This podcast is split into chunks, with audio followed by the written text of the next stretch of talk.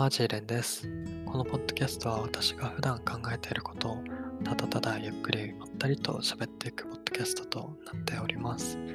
よく眠くなるお声ですねというお褒めの言葉をいただくので、もしよろしければ寝る前に少しお時間いただいて聞いていっていただければなと思います。さてさて、あの、最近なんですけど、少し、ちょっとうまくいかないことがお仕事関連であったり、あとは、まあ、なんかすごく自分よりも頑張ってる方とか、成果を出されてるような方にちょくちょく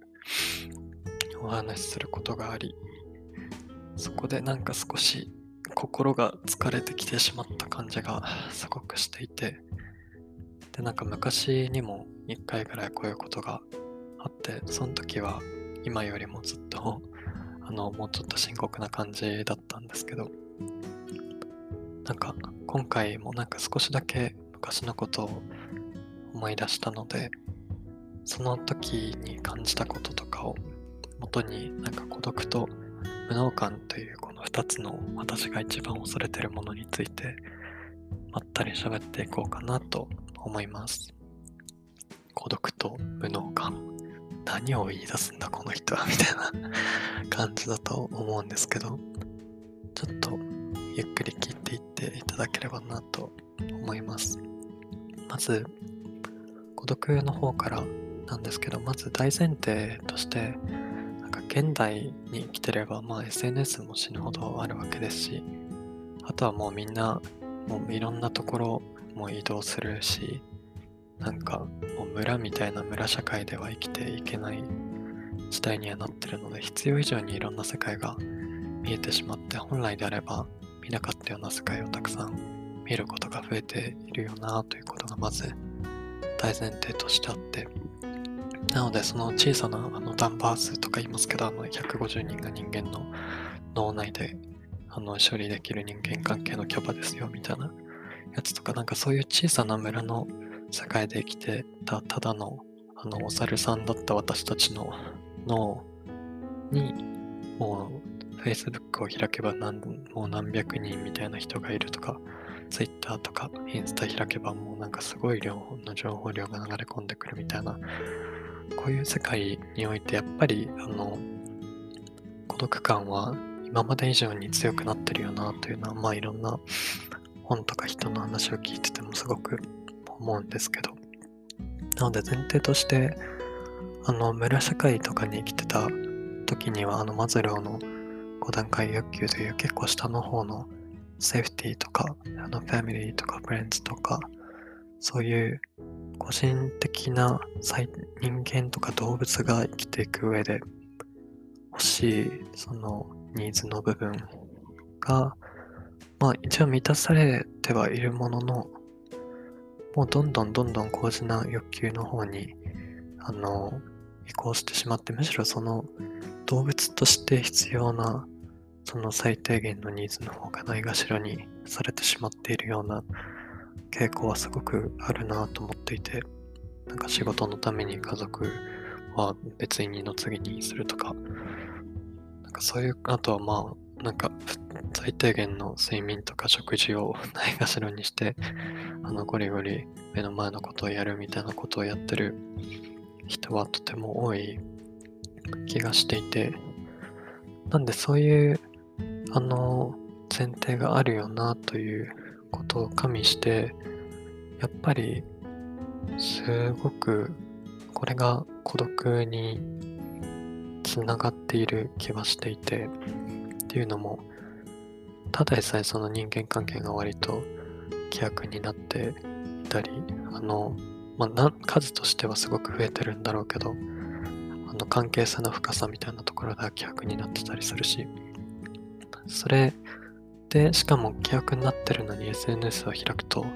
むしろ私たちはずっともだよみたいな誇張されたあの人々のつながりみたいなものをこう見せつけられてしまうことがあるのでなんかそこと比較でもなんか他者比較でもああ私は一人なんだみたいなことを感じることって多分すごく多いかなというふうには思っていてなんなんでその辺であの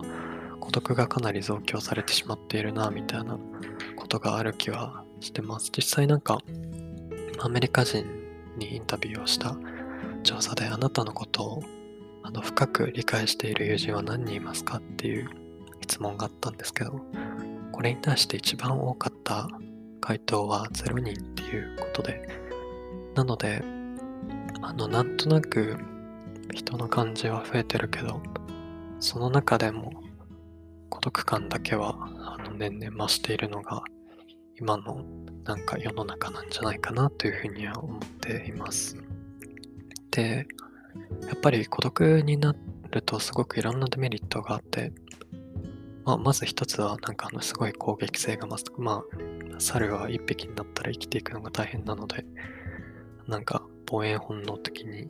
他の人とかに攻撃的になるとか、なんかすごく寂しそうなおじさんがちょっと攻撃的な態度を取るみたいな、それはなんかそれに近いと思うんですけど、あと何より健康的なリスクがすごくあって、なんか孤独になることは、なんか急速な老化とか、癌の悪化とか、免疫力下げたり、アルツハイマーになりやすくしたり、なんか、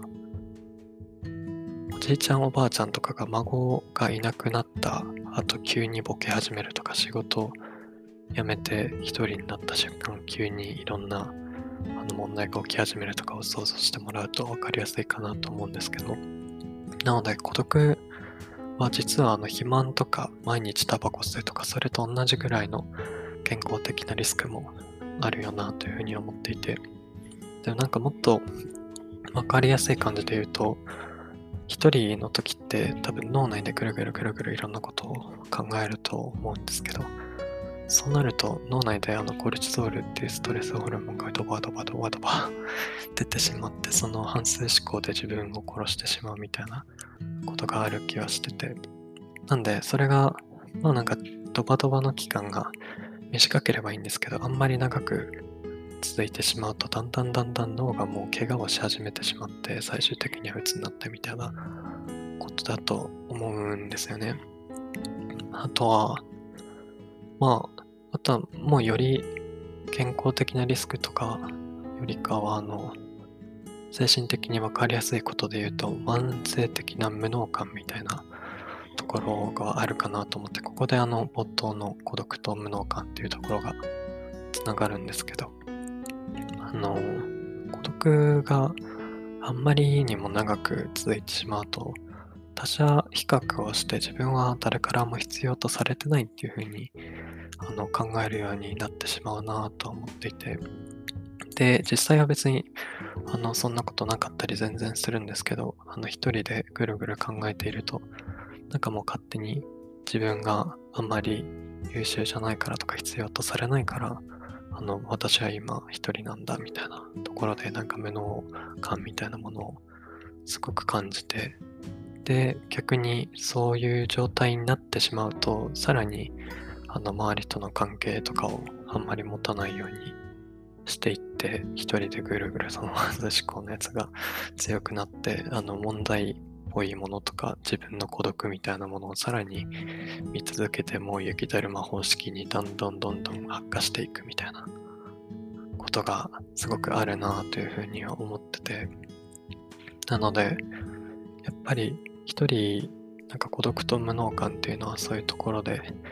あの、かなり密接な関係はあるなというふうに個人的に思っていて。で、そうですね、この孤独感とかの本当の問題の部分、まあ、孤独感とか無能感とかの、あの、一番問題だなと思うのが、その状態が悪くなればなるほど、本当にひたすら主観の息を出ないまんま一人で動けなくなってしまうっていうのはあるかなと思っていて、あの、私の周りとか、あとはま本とかで読んだような精神疾患になる人の多くが持ってるような特徴に、なんか人に頼るのが得意じゃなかったり、一人で割と処理できるキャパが大きかったり、で責任感が強くて、まあ普段も割とちゃんとしてるとか、あんまり失敗したことないみたいな。なんで割とあの表向きで見るとすごく全然そんな無能とか孤独とかかはからはかなりあのかけ離れてるようなしっかりしてるような方がいると思うんですけどなんかそういう方が何かをきっかけにちょっと物事がうまくいかなくなったり人生につまずいてしまった時にあの他に頼ることができなくて自分の自分が悪いんだみたいな方向に落ち着くみたいなことはあるかなと思っていて。なんかこれに加えて特にあの周りがすごく優秀でそことの比較で自分は無能な感じちゃうみたいなあのインポスターシンドロームみたいなやつとかもそういう方は特に当てはまりやすいのかなというふうに思ってて普通にあの自分より優秀な人なんて無限に いるわけで。でこんだけ人材の流動性が激しい世界に生きてればむしろなんか自分が一番優れてるみたいな環境にいることの方がよっぽど難しいので。なんですけどそれが主観の思考のところにすごいとどまってしまうと勝手に比較して勝手にあの自分の方が劣っているっていう結論に至ってそこでどんどんぐるぐる雪だるま方式に物事を悪化させてしまうみたいなことはあると思うんですよね。で、なんかきっと傍目から見れば頑張ってるとか、あの全然そんなことないっていうふうにような評価になると思うんですけど、多分その本人の当事者の主観としては、なんか自分はまだまだだなとか、なんか極度に自分に自信がなかったり、なんか今のなんかいる場所とか今手に入れてる成果は自分のおかげとかじゃなくて、なんか他の要因とかのおかげなんだよな、みたいな感じで、極度に自己評価が低いみたいなことは往々にしてあるよな、というふうに思っていて、なんでそういう人が、まあ、うまくいってるときはまだいいと思うんですけど、当たり前ですけど、全然うまくいかないことだっていっぱいあるわけで。で、その多分うまくいかないようなパターンが一つ二つある気がするんですけど、一つ目はもうシンプルに本人のキャパを超えてしまってるためになんか物事がうまくいかないみたいな。なんか本人が悪いわけでも本人が頑張ってないわけでも全くないんですけどシンプルに手が回っていないとかキャパオーバーでできてないだけなのに自分はもっとできるって思ってで成果が出なかったら自分の頑張りが足りないからとか自分の能力が足りないからまあ本当にそういうふうにな側面も必ずしも全くゼロではないと思うんですけど、でも、なんか評価として、あの手が回っていないっていう評価じゃなくて、自分がダメだからっていう評価に落ち着くことは往々にしてあるなと思っていて。で、二つ目としては、なんか本人にはどうすることもできないような環境要因のものによって、あんまり物事がうまくいかない。なんか本当にどうしようもないことって多分あると思ってて、例えばなんだろう、旅行業の人がコロナで、あの、全然お客さん来なくてもどんだけ頑張っても成果出ないとか、そういうことって本当にどうしようもないと思うんですけど、かここがそのどうしようもないんだよな、みたいなことに本人があまりにも自己肯定感みたいなものが下がってる状態だと、でも気づけなくて自分のせいでっていう風になって自分がダメだからなんか結果が出ないんだみたいなところになんか極度な自自責思考でたどり着いてしまうみたいなことはすごくあるよなというふうに個人的には思うんですよね。で、まあなんか実際後々もうちょっと冷静になってなんか客観的に見ればあの時はあの自分はやれることはちゃんとやってたんだけどなんか他のいろんな要因があって、あの、ちょっとうまくいかないことがあったよな、みたいなことって、多分後々考えて、あの、すごく低めに客観的に冷静に見ることができれば、多分その自分がダメだから結果が出なかったっていう自己評価が必ずしも正しくないよなっていうふうに多分思えると思うんですけど、なんか結構前半でも言った通り、それが一人の状態で孤独感がすごく強くて、で、主観の息を出ないまま一人でぐるぐるぐるぐる考えて動けなくなってるような状態の当事者の方って、それに気づくことが極端にできなくなってしまってると思うんですよね。その自分、あの客観的に自分を見て、自分のせいで全てがそうなってるわけじゃないんだよな、みたいなことに多分気づけなくなってしまって、で、最終的に潰れてしまうっていうことは、すごくあるかなと思っていて、特にこの現代のすごいハッスルカルチャーみたいな、あとはまあベンチャー界隈とか、そういうめちゃくちゃ働く、てか日本人全体かなり勤勉だと思うので、そういう環境で頑張って頑張ってっていうことをずっとしてる方は、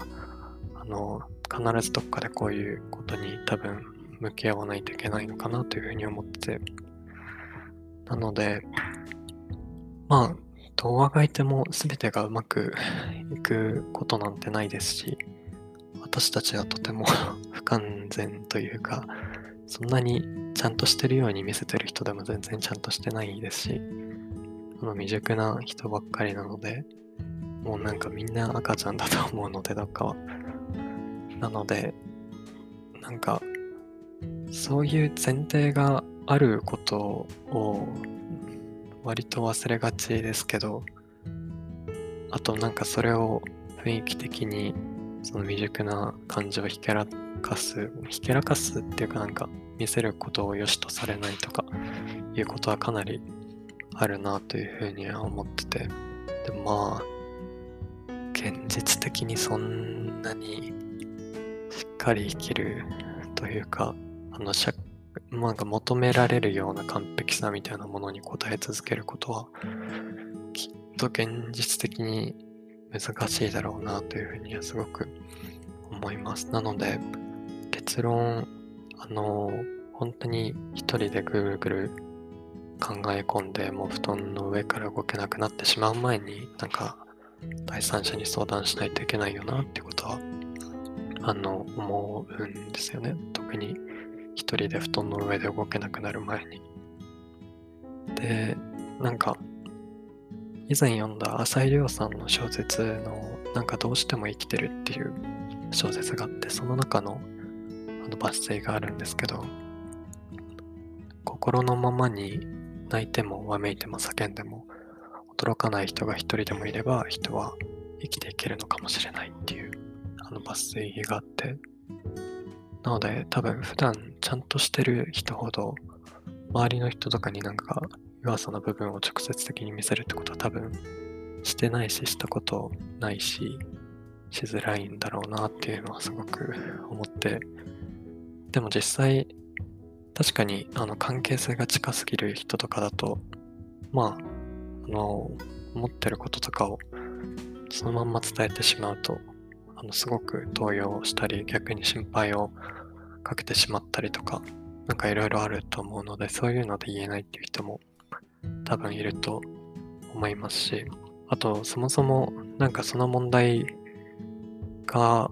割と深刻であればあるほどそれを受け止める側の負担もかなりのものになるなと思っててそれはもう相当な感情労働だと思うのでなのでやっぱり理想的には、あの、カウンセラーさんとかに早めに駆け込めるようなことができるとかなりいいんだろうなというふうには、個人的に